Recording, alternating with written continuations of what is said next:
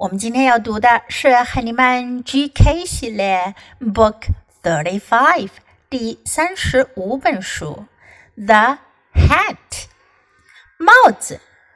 This is a classic tale，这是一个经典的民间故事。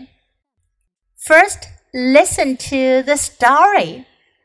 The hat. The bear went in the hat. The fox went in the hat. A rabbit went in the hat. A duck went in the hat.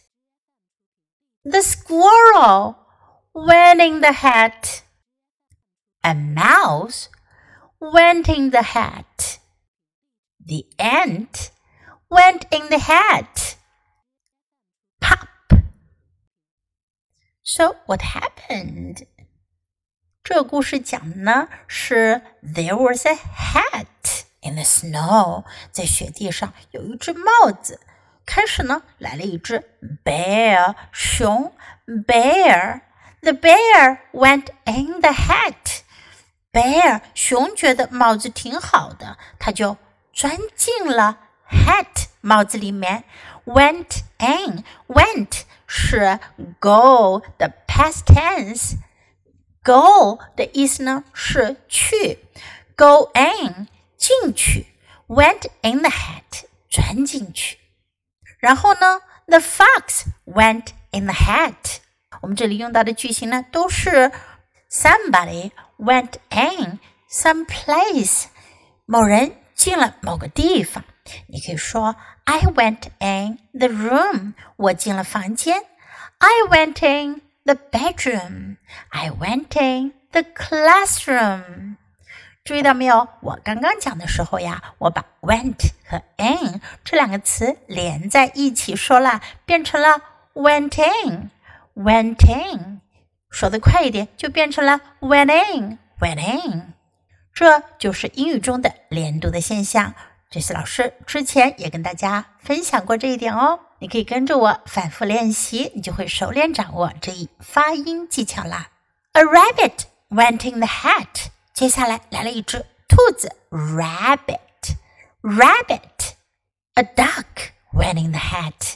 又来了一只 duck，鸭子，duck。The squirrel went in the hat。又来了一只松鼠，squirrel。squirrel. A mouse went in the hat.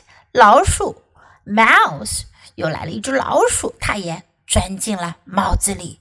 看看这个帽子现在变成什么样了？It became very, very big，被撑得非常非常非常的大了。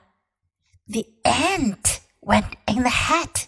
最后来了一只蚂蚁，蚂蚁也进了帽子。 Ant ant 蚂蚁，我们都知道，an ant is small，蚂蚁是很小的，这么小一只蚂蚁也钻进了帽子。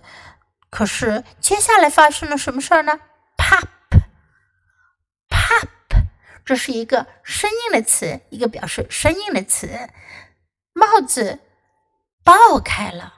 Why？为什么只来了一只小小的蚂蚁，帽子就爆开了呢？原来是因为里面本来就待了太多的小动物了和大动物啦。所以呢，即使是一只小小的蚂蚁钻了进去，也使得帽子没有办法再承受了，只能 pop 爆掉了。OK，now let's read the book together, sentence by sentence. Follow me. The hat. The bear went in the hat. The fox went in the hat. A rabbit went in the hat. A duck went in the hat. The squirrel went in the hat. A mouse went in the hat. The ant went in the hat. 这本书我们就读到这里，别忘了要继续练习反复朗读，直到你熟练掌握哦。Until next time, goodbye.